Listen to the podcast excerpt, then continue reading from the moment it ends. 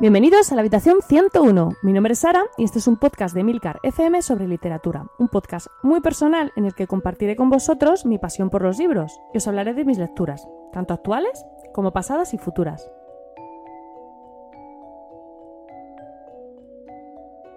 Hola de nuevo a todos y muy felices fiestas. Eh, como sabéis, eh, este es el último capítulo de, de este año 2019, así que os traigo un programa resumen de mis lecturas a lo largo del año. De algunas os he hablado ya en diferentes programas y de otras no lo había hecho, así que bueno, lamento comunicaros que vais a, seguir incrementando la lista de pendientes. Eh, lo siento mucho, pero no os libráis. Eh, la buena noticia es que, bueno, si os antoja algún título de los que voy a mencionar, pues siempre se los podéis pedir a los Reyes Magos, que es algo que está, está muy bien. Bueno, actualmente llevo 65 libros leídos, según Goodreads, que era mi, mi reto para este año. Y bueno, aún tengo tiempo de leer alguno más. Eh, pero bueno, de momento eh, voy, a, voy a ceñirme a los que tengo leídos. Eh, voy a hacer una selección porque no me va a dar tiempo a, hablaros de todos y bueno, tampoco lo creo necesario porque hay algunos que ya he mencionado o que directamente pues no creo que merezca la pena nombrar por lo que sea.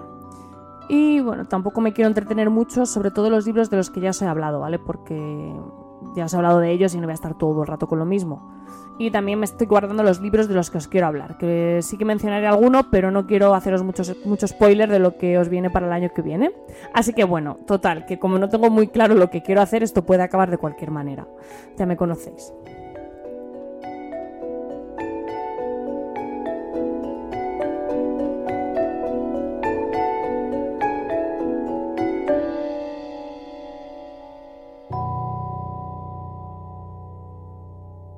Para empezar, os quiero hablar del que para mí ha sido uno de los mejores libros que he leído este año, y me estoy refiriendo a Middlesex de Jeffrey Eugenides. Eh, no sé si lo he dicho bien, pero bueno. no, es una, no es una novedad, es un, libro que fue publicado en 2003, así que bueno, tiene unos añitos. Si no conocéis el autor, os cuento que es un escritor estadounidense de, de ascendencia griega. Esto en un ratito vais a entender por qué lo resalto. Y consiguió el Pulitzer en 2003 con esta novela, es un escritor un poco misterioso, no es muy dado a realizar apariciones públicas o dar detalles de su vida privada, así que lo poco que sabemos de él es que es profesor de escritura creativa en Princeton. De Eugenides ya había leído Las Vírgenes Suicidas, que es un libro que me gustó bastante, pero no terminó de conquistarme, al menos no de la manera que sí lo ha hecho Middlesex. Esta novela tuvo mucha fama en su día porque, aunque se publicó en 1993, eh, fue llevada al cine por Sofía Coppola, así que quizás os suene de algo fue su primera novela y fue la que le convirtió en un autor de culto y llegó a ser traducida a más de 30 idiomas. Si no la habéis leído, también os, la recomiendo, aunque ya os adelanto que Middlesex es infinitamente mejor, al menos para mi gusto. Y el otro título conocido del autor, porque solo tiene así tres novelas como conocidas y, famosas, es La trama nupcial. Este aún lo tengo pendiente y también tiene muy buenas críticas, así que no os puedo comentar mucho porque no lo he leído aún, pero lo leeré en un futuro. Pero bueno, a lo que vamos, ¿de qué va Middlesex?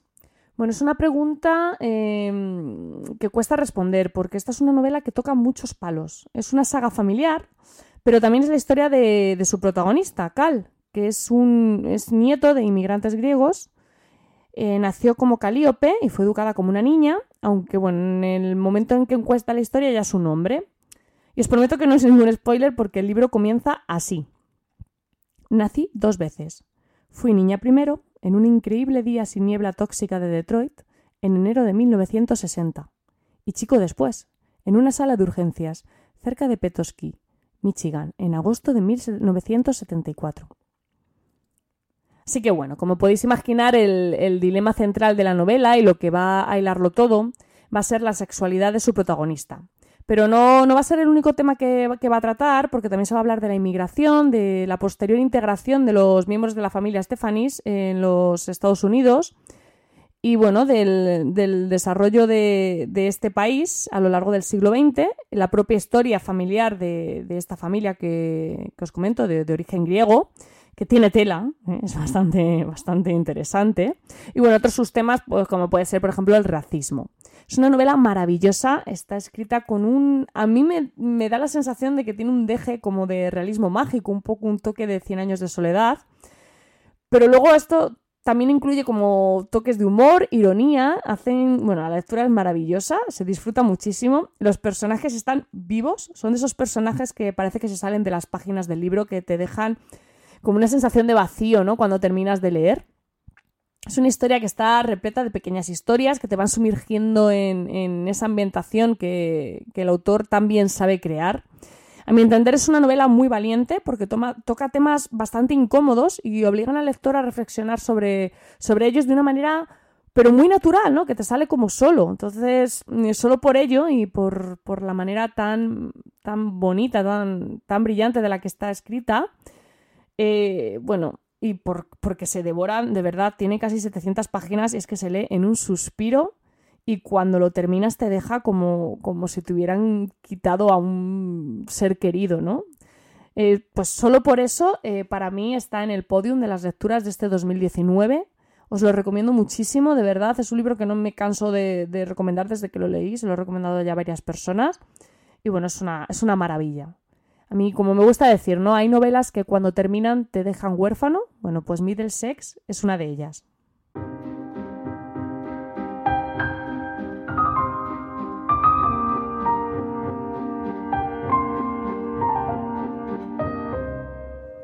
Y sin intención de seguir en orden cronológico, sí que voy a hablar del último libro que he leído este año, que además me lo terminé ayer. Eh, así que de momento es mi, último libro leído. Se titula Máquinas como yo y su autor es Ian McEwan. Eh, es una novela que definiría como una ucronía, porque aunque no es el argumento principal de la historia, sí que se ambienta en una. Estoy harta de leer por ahí que es una distopía, pero no, no es una distopía, es que es una cronía de manual además. Es que McEwan nos plantea un mundo en el que, entre otras cosas, Alan Turing no murió, sino que siguió trabajando en, su, en su campo, ¿no? en la inteligencia artificial, hasta el punto de crear unos seres humanos sintéticos a los que se ha llamado, es curioso, Adán y Eva, y se pueden comprar y bueno, disfrutar en casa. La acción transcurre en los años 80, que esto yo lo veo simplemente como un empeño ¿no? del autor de, que aparezca Alan Turing. Y bueno, el protagonista de la historia es Charlie, que es un tipo normal y corriente de Londres, que ha comprado una van, ¿no? Y pretende, pues, no sé cómo llamarlo, pero bueno, criarlo, ¿no? Eh, con su vecina Miranda. Eh, la vida cotidiana de ambos, pues imagínate, no va a sufrir un revés cuando llegue a Dan con, su forma de ser, con, esa personalidad que se va formando. Y bueno, las preguntas que, nos va a plantear el autor sobre inteligencia artificial van a ser las de siempre, ¿vale? Eh, porque realmente pues siempre se pregunta lo mismo, ¿no? ¿Qué, es vida? ¿Qué, te hace humano? ¿Qué diferencias hay? Un poco lo de siempre, el dilema de siempre. Pero es verdad que la forma en que lo hace es completamente diferente, no, no tiene nada que ver. Eh, además es una historia mm, eh, cotidiana, rutinaria, que no tiene apenas eh, sobresaltos, pero aún así es muy interesante, que esto es lo curioso, ¿no? Es una historia que sí que tiene sus cosillas, ¿vale? No, tampoco es aburrida, tiene sus, sus cosas, pero sin tener mucha acción consigue engancharte. Eh, de ciencia ficción tiene la excusa porque lo que el autor busca va más allá. De lo que nos quiere hablar realmente es de la de moralidad, de dilemas éticos, de honestidad, de mentiras. A mí personalmente me ha gustado mucho, aunque no me ha llegado a parecer un gran libro. O sea, no es un libro de estos que digas va a pasar a la historia. No, pero sí que me ha gustado. vamos, yo lo recomiendo porque pienso que es el tipo de libro que lanza una reflexión eh, que interesa hacer, una reflexión bastante certera. Y porque, bueno, a ver, darle una segunda oportunidad al genio que fue Alan Turing, pues bien merece una lectura.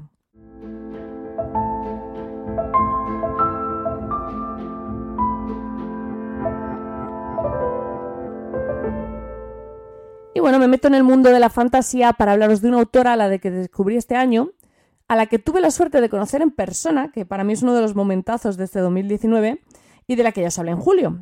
Su nombre es Victoria Swatch y este año he leído dos de sus sagas más conocidas, eh, Villanos y Sombras de Magia. De Sombras de Magia ya os hablé en su día.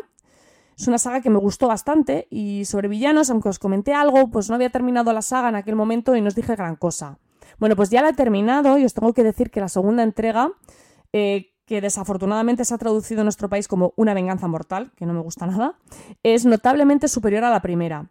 Esta historia de superhéroes, en la que uno no acaba de saber quiénes son los buenos y quiénes son los malos, eh, me ha conquistado en esta segunda parte, cosa que no consiguió en la primera porque me, gustó, pero no me dejó huella. O sea, fue un poco como, bueno, está bien, pero sin más.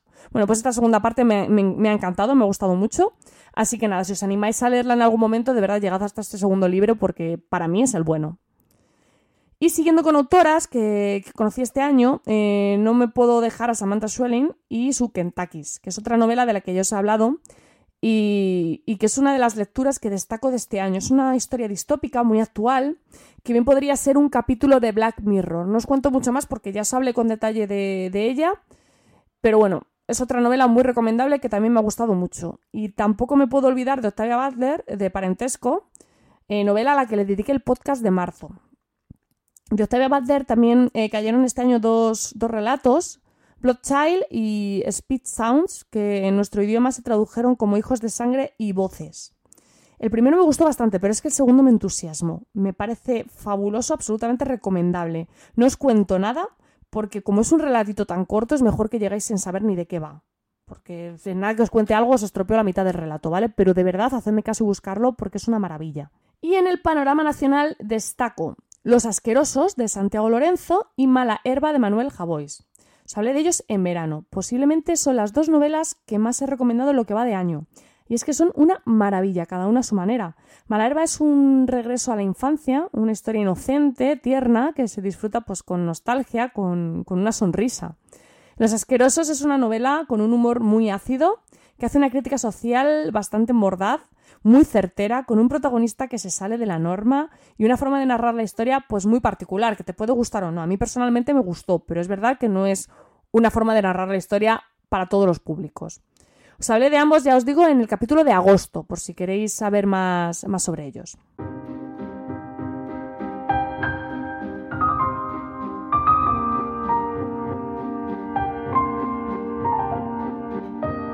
Y voy a continuar con algunos títulos que me he dejado en el tintero este año. Novelas que me han, me han gustado, pero que bueno, que no han llegado al podcast por una razón u otra.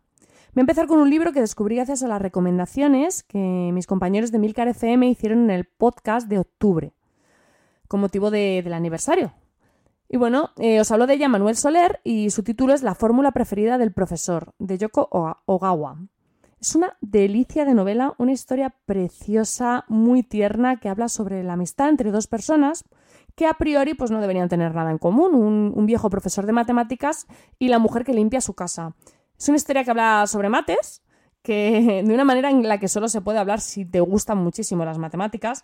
Y bueno, como ese es mi caso, obviamente me ha encantado. Para mí es uno de los grandes descubrimientos del año Disfruté como una enana leyendo este libro, eh, lo he recomendado hasta la saciedad, lo he puesto en redes sociales, lo he puesto en todas partes, me parece fabuloso, o sea, es un libro maravilloso, de verdad, buscarlo porque merece muchísimo la pena leerlo, sobre todo, ya os digo, si os gustan las mates y las historias de, personas, ¿no? Como las llamo yo, es el libro, el libro perfecto.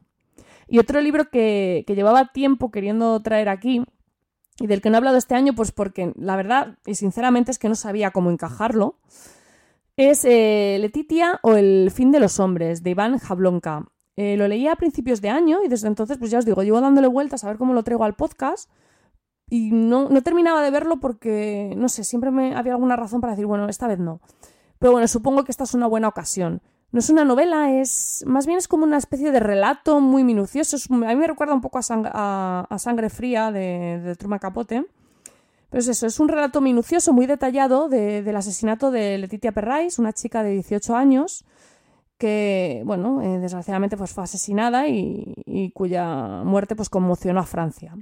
Pero el libro no se centra tanto en eso, aunque sí que lo cuenta, pero bueno, no, no, da tanto detalle, sino que se centra en el aspecto más mediático del caso. Y es que fue un caso pues muy muy llevado por los medios de comunicación, nos habla de cómo se trató su muerte, de los intereses políticos, de los oportunismos, del sensacionalismo, de, la mala praxis de la prensa. Es un tema que lamentablemente lleva todo el año de actualidad y es que por desgracia hemos visto muchos casos como este desde que empezó el año. Eh, no es, voy a mentir, no es una lectura nada fácil, es incómoda, es dura, y cuesta digerir las palabras a veces, pero la reflexión que nos obliga a hacer como sociedad me parece imprescindible. Así que para mí es un, libro que hay que leer, que hay que leer no por gusto, porque de verdad que no se disfruta, porque es muy duro leerlo, pero sí que hay que leerlo sobre todo los días que corren, con las cosas que pasan y sobre todo para los periodistas me parece un imprescindible. Y bueno, otro de los olvidados, entre comillas, del podcast es La Sociedad Literaria y el Pastel de Piel de Patata de Guernsey, de Mary Ann Schaffer. Es un libro con un título muy intenso, ¿vale? Pero que guarda una historia muy sencilla. Es una historia cálida, cercana, narrada pues en un formato epistolar y bueno, que va a transmitir un amor profundo por los libros. Se lee en un suspiro y bueno, es una, delicia de libro. La verdad es que me falló un poco el final porque me resultó algo forzado, pero bueno, en general es una lectura que disfruté bastante. Aunque también os cuento que, que cualquier libro que hable sobre libros, pues ya ha empezado sumando puntos conmigo.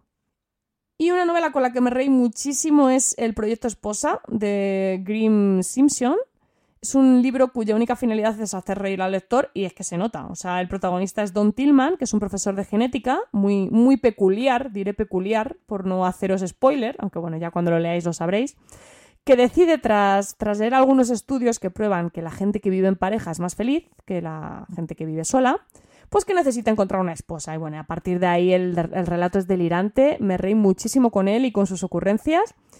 Y bueno, al parecer forma parte de una serie de libros, pero ya os digo que yo este primero me lo leí de manera independiente y me quedé tan contenta. Además, se leen dos tardes y es que te partes de la risa.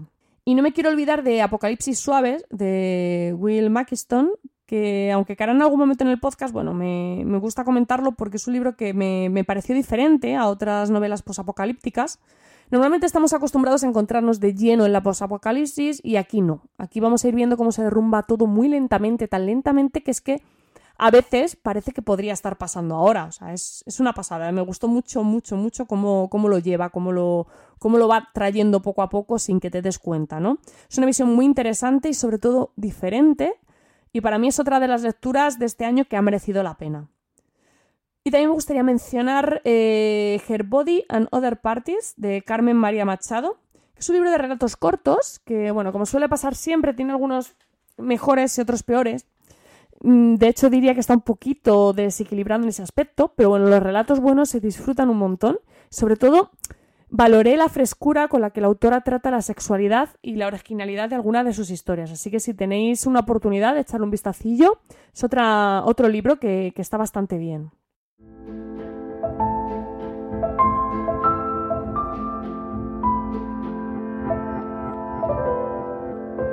Y tengo que mencionar también, eh, ya no por nada, sino porque es que me han encantado. Se han llevado mis cinco estrellas en Goodreads y no puedo no hablar de ellas, aunque van a caer en profundidad y, probablemente pronto.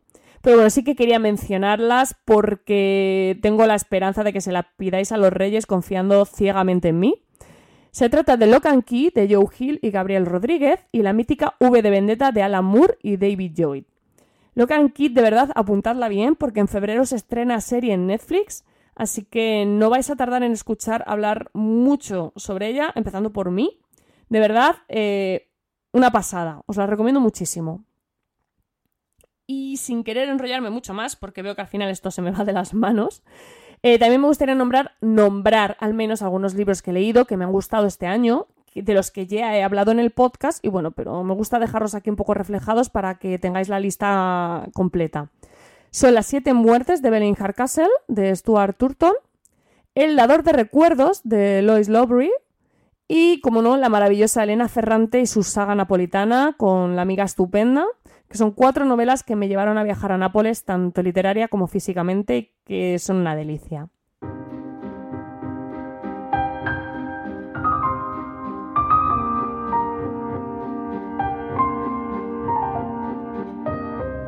Y llega la parte más complicada, no porque no tenga claro cuáles han sido las novelas que menos me han gustado este año, sino porque no me gusta especialmente hablar mal de ningún libro.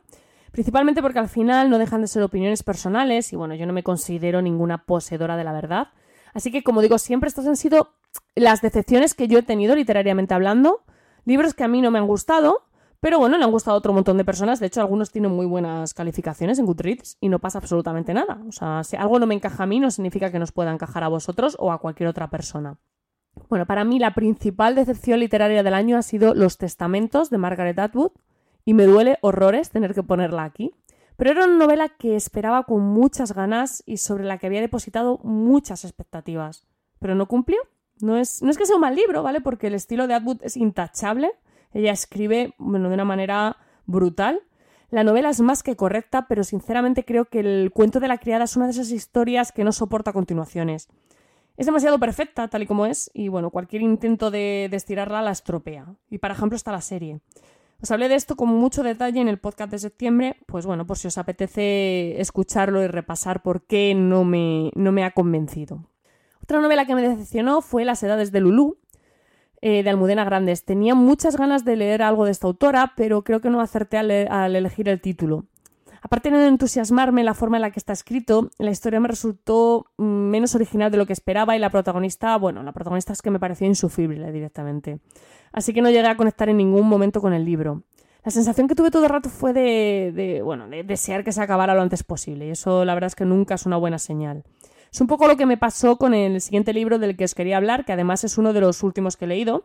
Se trata de Riesgos de viajes en el tiempo de Joyce Carol Oates y también fue un poco de decepción. Es una novela que empieza muy bien, es una distopía bastante original, que mezcla una sociedad distópica con, viajes en el tiempo, de una manera que, parece verosímil al principio y bastante certera, o sea, iba ganando muchos puntos, me, gustó bastante la, premisa.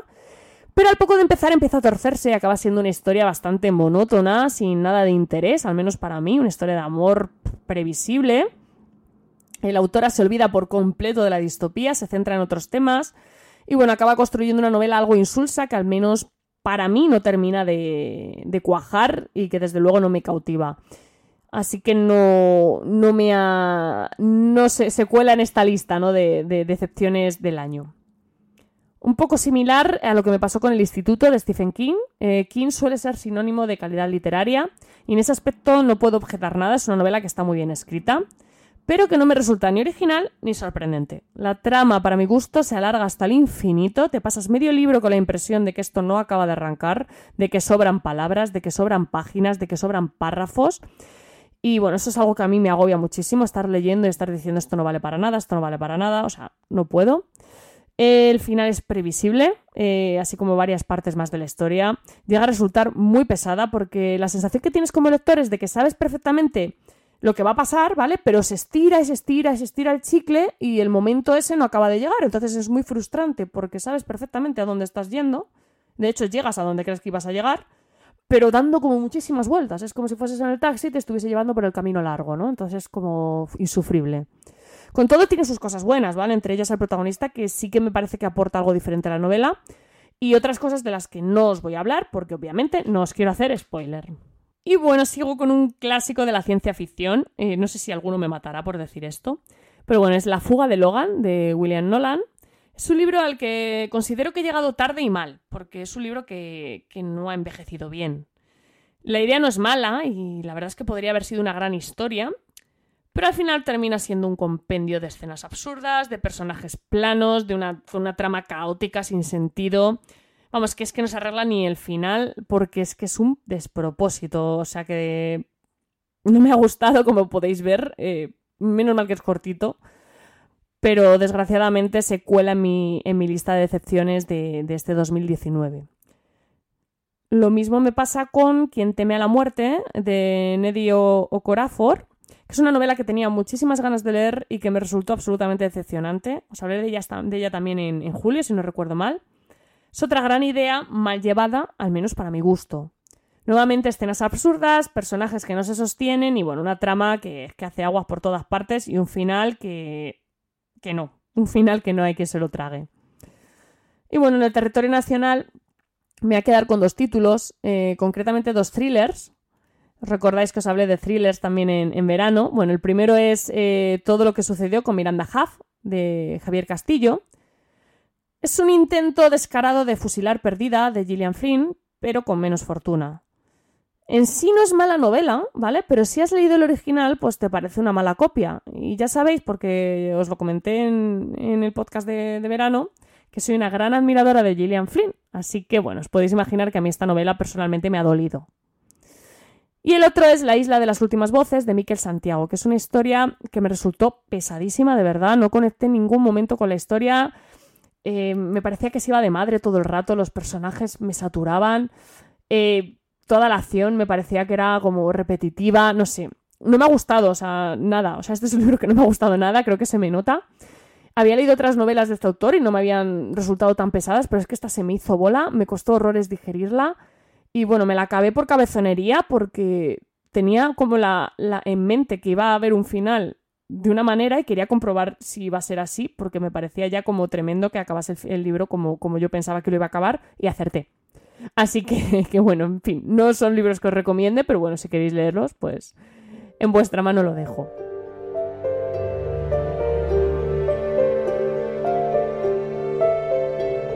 Bueno, con esto termino por hoy. Espero que os haya gustado el, capítulo y sobre todo que paséis unas muy felices fiestas y que os regalen muchos, muchísimos libros.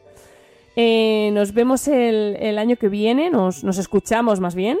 Y no olvidéis que si, os apetece seguir charlando de libros, pues tenemos un maravilloso canal de Telegram recién estrenado en el que podéis sumaros. Estamos teniendo unos debates muy, muy interesantes estos días. Y sabed que siempre seréis bienvenidos. Muchísimas gracias por el tiempo que habéis dedicado a escucharme. Tenéis los medios de contacto y toda la información y enlaces de este capítulo en emilcar.fm barra habitación 101. Podéis pasar a dejarme comentarios que me hacen muchísima ilusión, a darme likes o lo que se ponga en las distintas plataformas y a compartirlo en redes sociales eh, con vuestros amigos, oye, pues para darles ideas para que os regalen libros, que siempre está muy bien. Ya sabéis, leed mucho y recordad, nos encontraremos en el lugar donde no hay oscuridad.